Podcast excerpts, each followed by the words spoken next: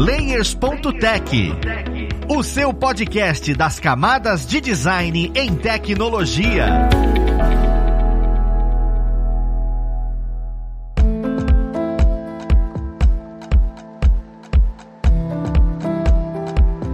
Olá, ouvintes! Eu sou Luiz Lima, designer e professor aqui na plataforma Lura, e vamos para mais um Layers.tech, o seu podcast das camadas de design em tecnologia. E hoje nós vamos falar sobre, mais uma vez, sobre design de serviço. Mas, desta vez, as métricas em design de serviço. Como é que a gente calcula isso? Como é que a gente de fato vê o tanto que isso funciona ou não funciona? Sabe? É um tanto quanto abstrato e é sempre bom a gente entender como pode fazer isso. Mas vamos lá pro papo, conhecer quem vai ajudar a gente nele. Nós temos aqui hoje como pessoa convidada a Bárbara. Ela que é mestre em design de serviço está aqui com a gente para auxiliar. Seja bem-vinda, Bárbara. Olá, Obrigada aí pelo convite. Muito bom estar aqui conversando com vocês. É um prazer enorme tê-la aqui conosco. E juntamente com a Bárbara, nós temos a Rafaela que ela também deixa nós chamarmos ela de Rafa, que é design lead hoje em dia. Seja bem-vinda, Rafa. Oi, gente. Oi, Luiz. Obrigado pelo convite. Muito bom estar aqui conversando com vocês e com a Bárbara, né? Nessa nova empreitada pra gente estar tá gravando podcast, que é sempre interessante.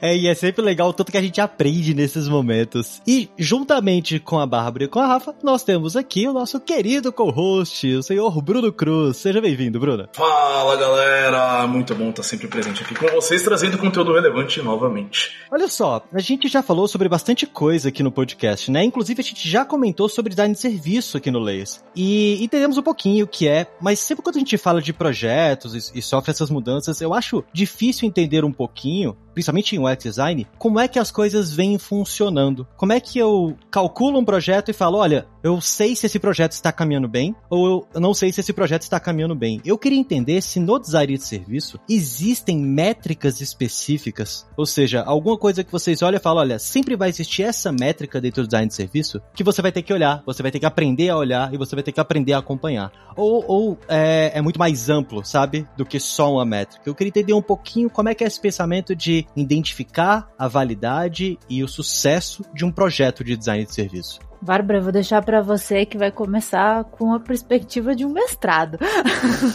Não, quem me dera, gente, assim, a gente tá sempre aprendendo, né? Eu acho que todo projeto traz pra gente é, um novo olhar também da, do contexto, do cenário. É até difícil trazer aqui uma resposta única, mas é bom para que a gente possa somar e ir costurando aqui algumas ideias. Como eu falei, acho que depende muito do objetivo do projeto também, né? Do contexto que a gente está trabalhando mas antes de chegar no, no indicador de acompanhamento em si, eu sempre gosto de voltar um pé atrás e pensar claramente qual que é a proposta de valor que a gente está colocando ali, né, como um fim ou como de fato um, um resultado de acompanhamento, né, que seja de fato um acompanhamento da pessoa cliente, talvez não só restrito ao objetivo de negócios, mas que possa estar tá ali envolvendo o que que é pessoa cliente está procurando fazer, né? Qual que é, às vezes, um problema intrínseco, a ação que ela está tomando dentro do próprio serviço para corresponder a essa necessidade. Se tiver alguma forma, né, de fazer essa, essas medidas atitudinais e comportamentais conversarem, ou seja, às vezes uma questão de consentimento, dependendo do, do tipo de, de projeto,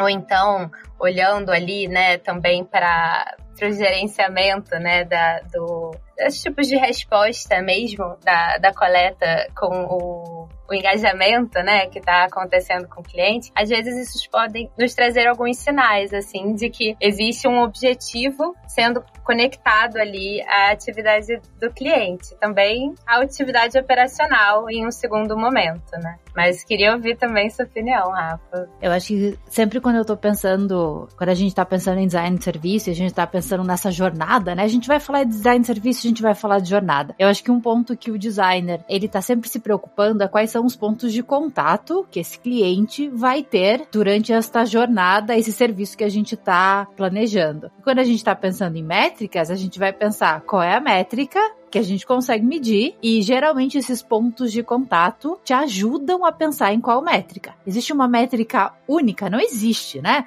O que a gente precisa entender é o contexto dessa jornada, quem é esta pessoa e que métrica cabe naquele momento. E métrica por métrica existem várias, né, Bárbara? Eu nem sei. Não sei nem pensar quanto. Não consigo nem imaginar quantas métricas, né, existem, mas a gente sempre precisa pensar o que, que, o que faz sentido medir métrica por métrica, existem N métricas, né? A gente precisa pensar qual métrica faz sentido nos determinados pontos de contato dessa jornada. E isso é muito por observação do designer e entendendo isso que a Bárbara falou, do contexto, da proposta de valor, do que precisa ser medido, para entender a métrica que faz sentido é, na jornada. Vocês conseguem dar exemplos pra gente de métricas que são mais usuais? Existem métricas que são mais usuais? Assim, numa visão completamente de uma pessoa leiga em UX, tá? Tem várias formas. Acho que que também depende de qual jornada a gente está falando, né? Se for dentro da camada do cliente ali, é, pensando ali, entrando no seu raciocínio, Rafa, pensando na jornada, né? Esse primeiro ponto de contato da, da empresa ou do negócio, do serviço em si com o cliente vai ser por esses pontos de contato. E aí muitas empresas usam, por exemplo, o NPS, né? Da outra frente, tentamos também, enquanto designers, às vezes é, associar outros tipos de métrica para conseguir complementar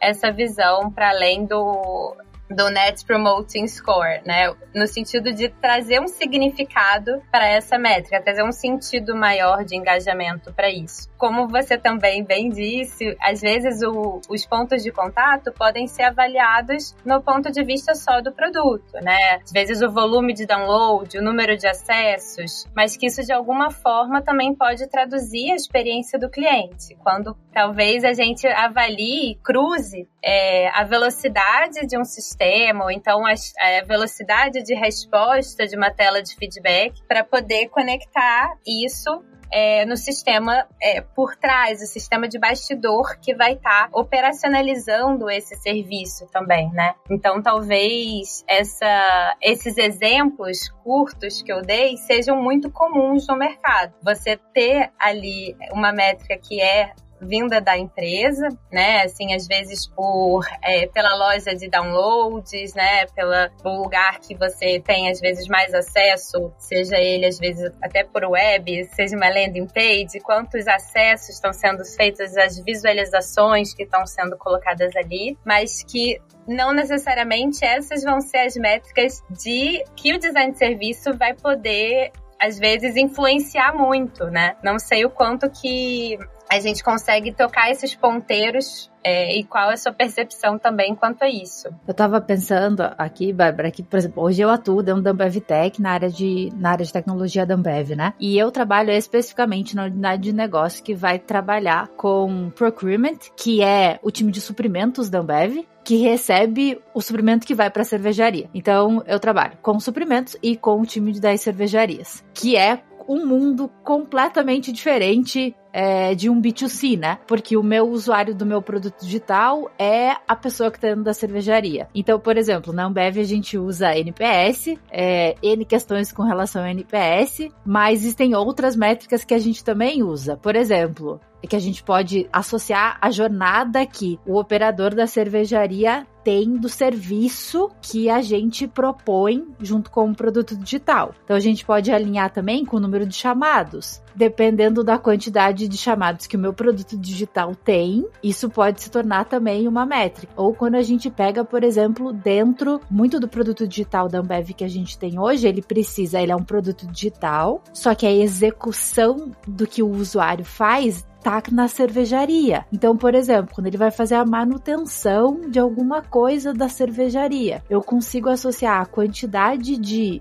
vezes que uma máquina da cervejaria parou com o meu produto digital dele executar isso, né, de fazer o registro disso. Então, eu acho que quando a gente tá pensando em métricas de, de, design de serviço, a gente vai cruzar mundos, assim. Nem sempre é aquilo que a Bárbara falou, de a gente conseguir mexer o ponteiro, mas a gente usa essas informações para saber se a jornada, que, se o serviço que a gente tá trabalhando, se ele tá fazendo sentido e quais são os pontos de melhoria. Mas é muito sobre entender qual é a jornada que a gente está trabalhando. Porque, por exemplo, quando eu penso na Ambevtech, né, eu não, se eu pegar é, número de downloads, isso não faz sentido no meu cenário. Que em outros cenários faz sentido a quantidade de downloads ou é, outras métricas. NPS talvez seja a métrica mais comum que todo mundo use, porque ela é muito. As pessoas sabem o que é NPS. Existem N críticas com relação ao NPS. Eu gosto de pensar que o NPS ele é uma métrica. Não pode ser a única, mas ele é uma métrica, né? Ele é. É existem coisas boas e coisas ruins em todas as métricas. O que a gente precisa pensar, o que, que a gente quer com aquela métrica. Eu acho perfeito, assim, e deixa muito claro mesmo essa ideia de como as métricas são coisas um pouquinho mais robustas do que, ah não, gente, só olha isso e pronto.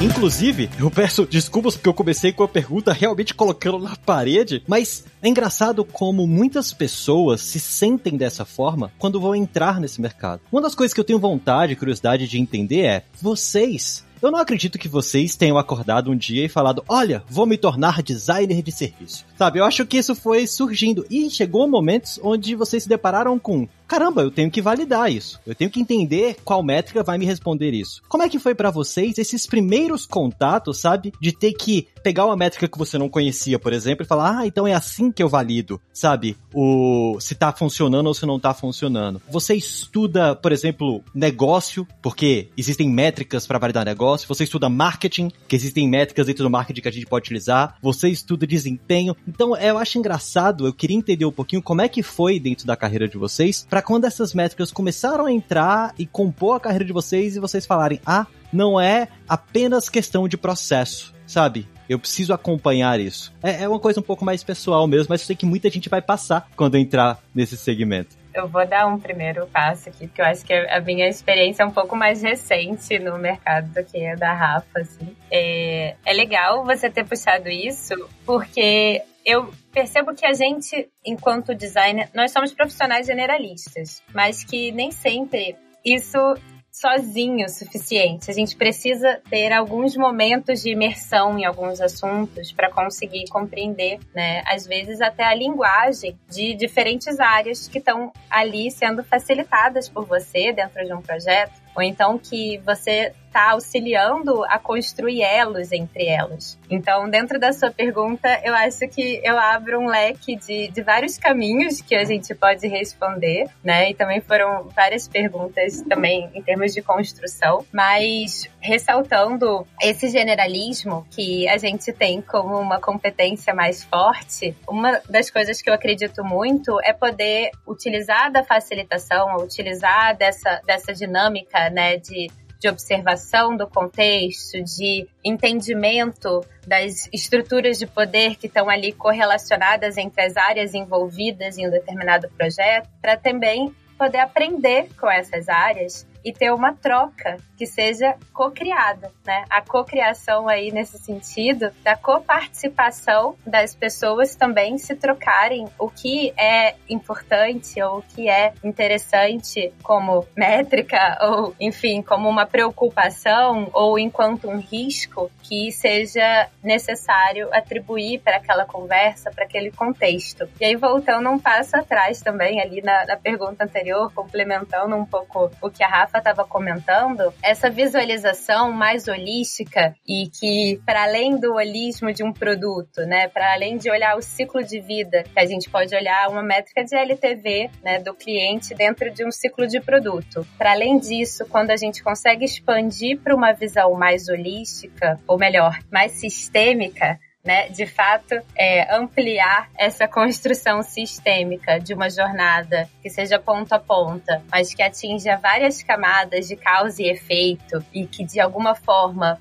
o indicador que a gente possa observar em uma determinada área demonstra um, um impacto em outra, e isso acaba respondendo ali ao cliente final, isso é o que a gente de fato chama de outcome, né? Assim, o, o, a proposta de valor que vai estar tá inserida ali, né? Então, do que dessa proposta que a gente quer entregar no final, é, do ponto de vista do usuário ou do ser humano, enquanto designers, a gente pode ressaltar dos outros valores que foram mencionados dentro da, das, dos ciclos de produtividade e SLA, que é uma métrica de acompanhamento do tempo, né, de execução de uma tarefa, e como isso pode estar correlacionado, né, a nível de operação, a essa experiência final do cliente. Então a gente aprende, eu pelo menos estou aprendendo muito, né, nesse tô recente no mercado, acho que tem apenas tem cinco anos no mercado de tecnologia, mas apenas dois atuando com essa parte de design de serviço. Então, tem muito que aprender ainda de como colocar essa conversa para ter um vocabulário talvez mais agnóstico em relação à, à metrificação, a indicadores, mas que a gente pode propor isso nessa troca de aprendizados com as outras áreas. Para mim,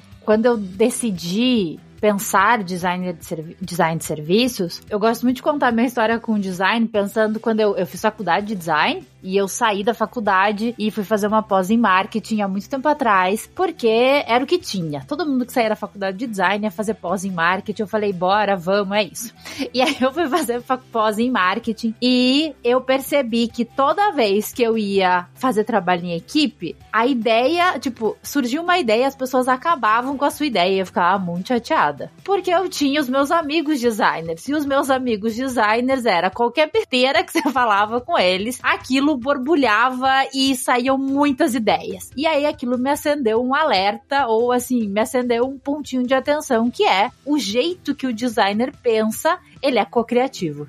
Então, esse gatilho para mim, assim, foi quando eu entendi o que é ser designer.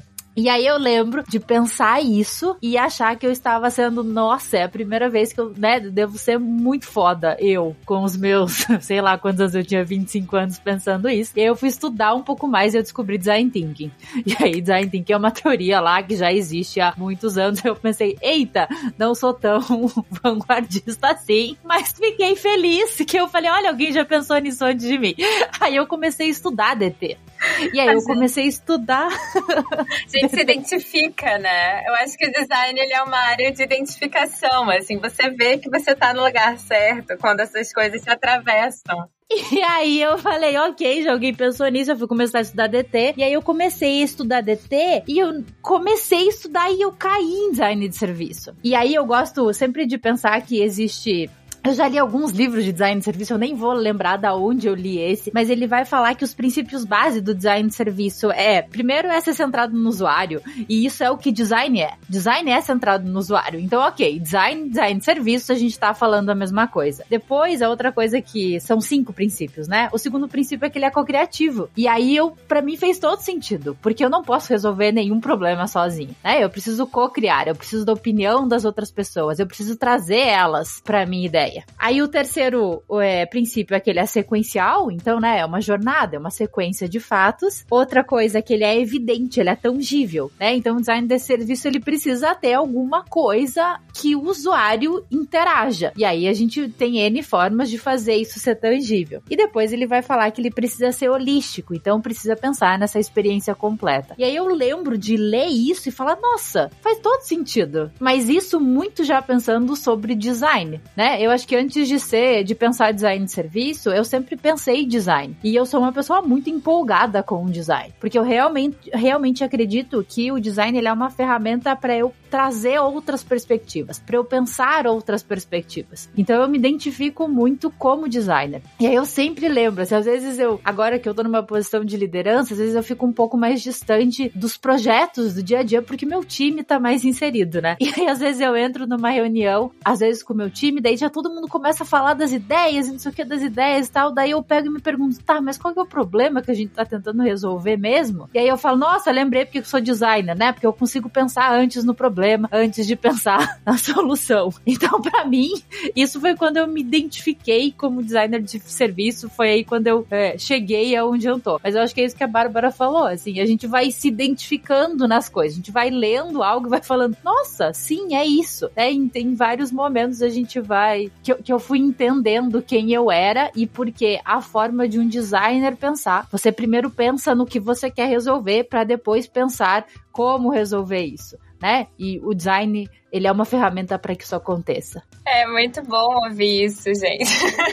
E é muito legal que você puxou esse ponto, Rafa, dos princípios, né? Porque dentro do design também, assim como várias outras áreas das ciências aplicadas, ciências humanas aplicadas, você tem pequenas características, né, que vão traduzindo melhor, né? Você comentou alguns princípios, assim, e uma das coisas que, que me, me provocava muito, eu fiz design industrial, né? Então, no desenho industrial, você olhava a questão do layout da fábrica, de como que você conseguia trazer talvez ali mais produtividade para aquilo e tudo mais. Mas o que de fato me, me chamou a atenção para o design de serviço foi quando a gente tira isso um espaço público, uma questão mais orgânica, que foi o olhar que eu dei assim na academia de como então a gente pode aumentar um pouquinho essa complexidade e ainda assim conseguir trabalhar essa uma proposta de valor que seja para o cidadão, para o ator social urbano, né? E isso foi me trazendo outros princípios, né? Que eu queria destacar aqui também, que eu acho muito legal de, de lembrar, que é o, o fator também de ser intangível. A percepção, né, que às vezes a gente pode ter de um bem ou de um serviço, ela vai estar tangibilizada pelo ponto de contato, mas a provocação que você vai estar oferecendo para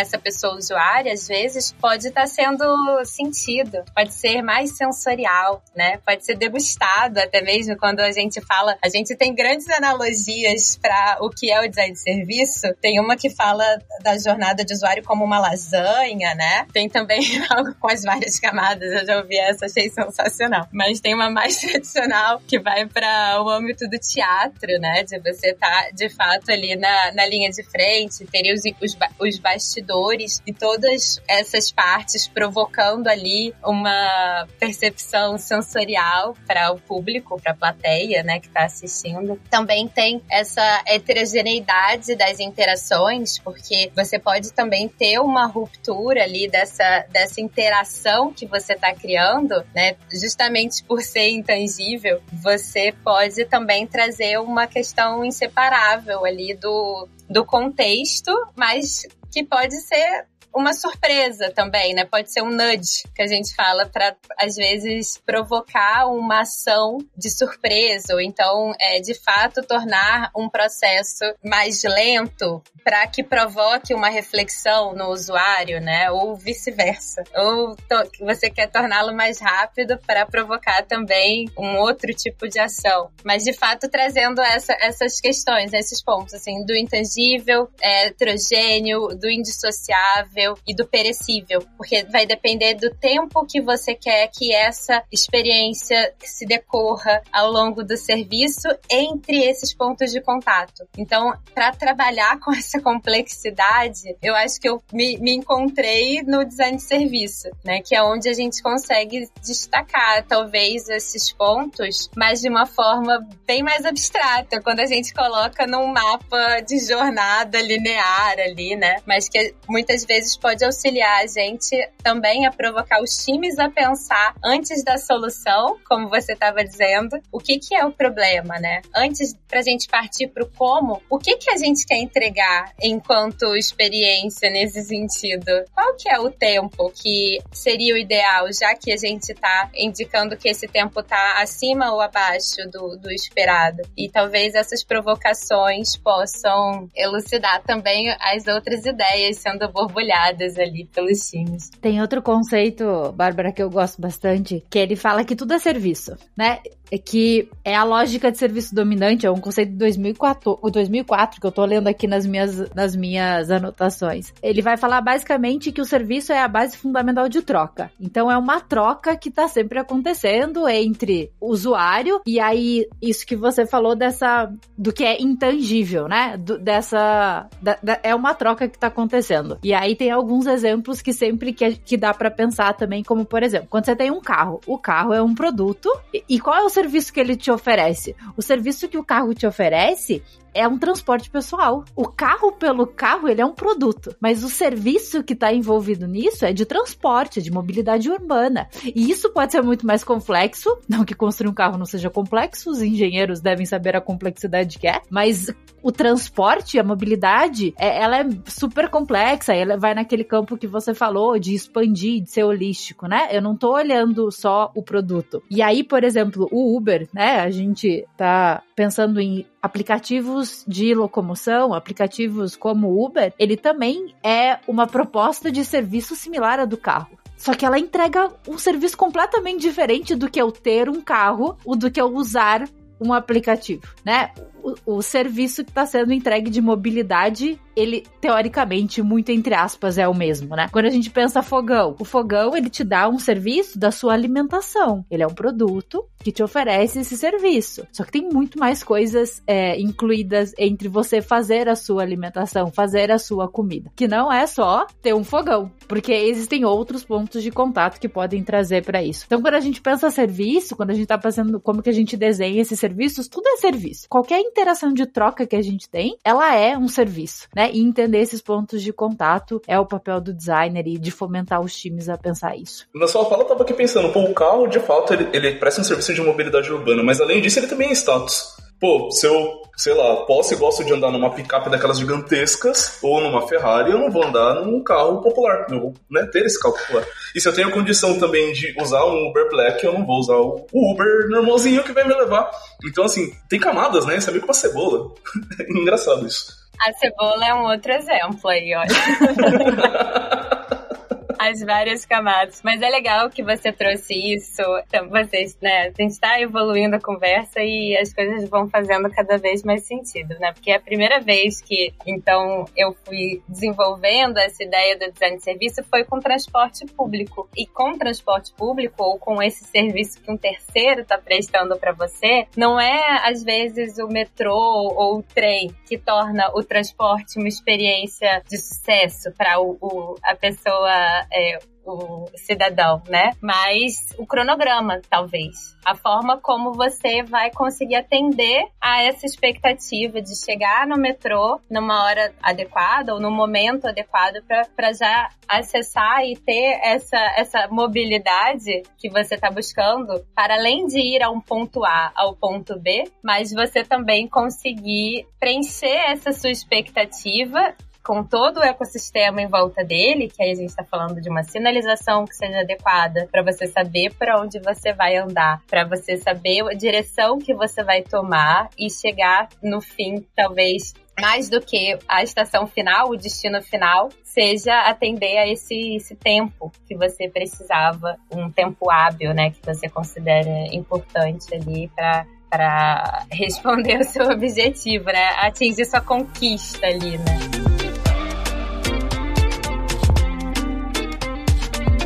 Bem, o que eu acho genial dessa conversa é porque eu vim com aquela expectativa de, ah, vou falar métricas em design de serviço, mas não, clareou muito mais o que, que é o design de serviço em si e como as métricas acabam sendo uma coisa que vem junto, você vai percebendo e é do ambiente e da natureza do design de serviço mudar a depender do que você vem solucionar. A Rafaela teve a fala perfeita que ela se sentiu destacada quando falou, caramba, o pessoal já tá tentando achar a solução e na verdade eu tô aqui me perguntando mas qual é a pergunta, sabe? E normalmente quando você tem na cabeça o qual é a pergunta, você sabe que quando você conseguir responder ela, tá ali a métrica. você viu ali, sabe? E por isso que difere tanto de ambiente para ambiente. Eu achei isso maravilhoso. Eu achei perfeito Tá certo, essa nossa conversa para mim deu para elucidar muito bem o que que é o design de serviço, como é que é visto a questão das métricas, que não é uma coisa simplesmente, ah não, olha o NPS pronto. Realmente varia, é algo que você acompanha e que você co-cria, assim como a Bárbara comentou. Você tem que conversar com outros times, entender o que que essas pessoas também identificam como métricas, soluções para você olhar e falar, legal, vamos acompanhar isso então. E, e isso ficou muito claro para mim.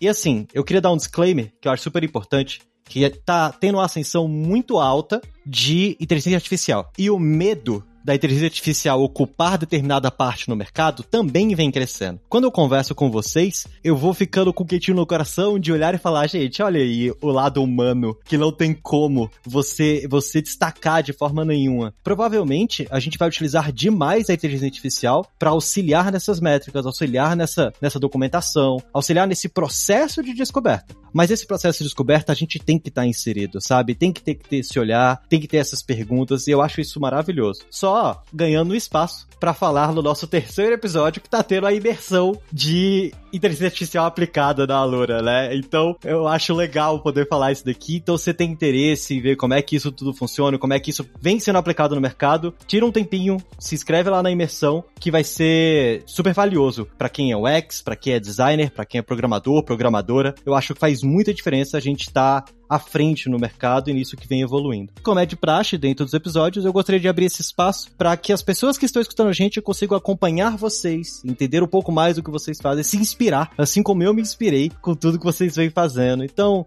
Rafa, para quem quiser te acompanhar conhecer um pouquinho melhor, onde é que o pessoal consegue te achar? Acho que o melhor canal para me achar é no LinkedIn. É, então as pessoas podem me procurar lá. É Rafaela Groshevski, meu sobrenome. Talvez seja mais fácil achar o meu sobrenome no, na descrição do episódio, né? Porque ele é G-R-O-C-H-I-W-S-K-I. Mas aí me achei no LinkedIn.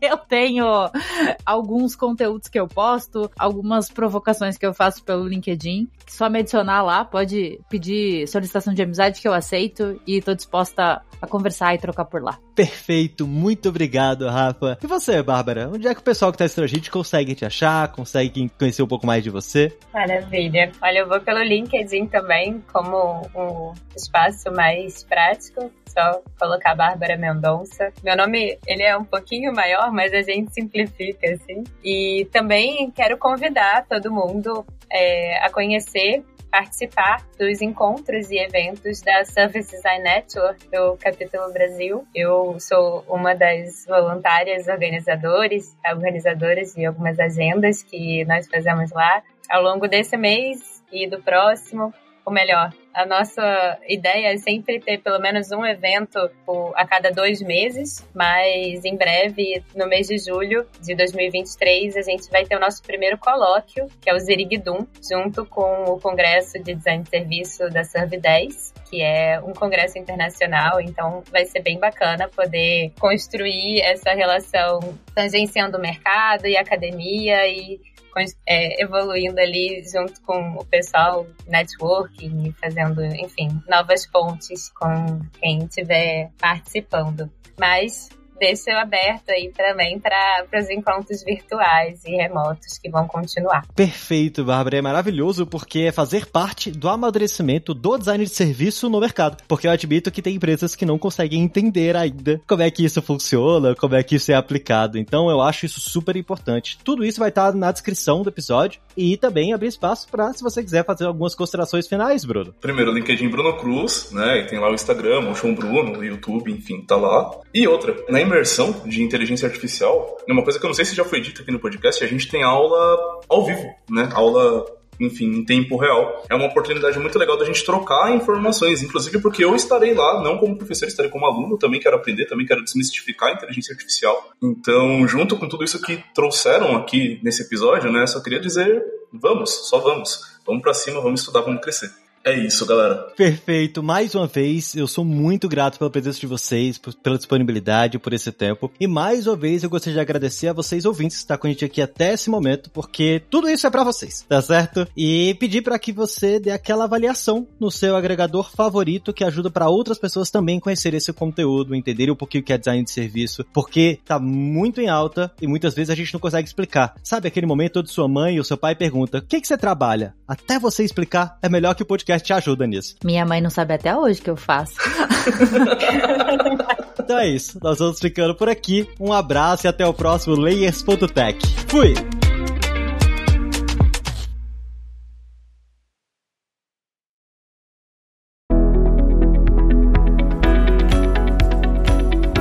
Podcast foi produzido pela Alura, Mergulhe em Tecnologia, e Faculdade FIAP, Let's Rock the Future. Edição e sonorização, Radiofobia Podcast e Multimídia.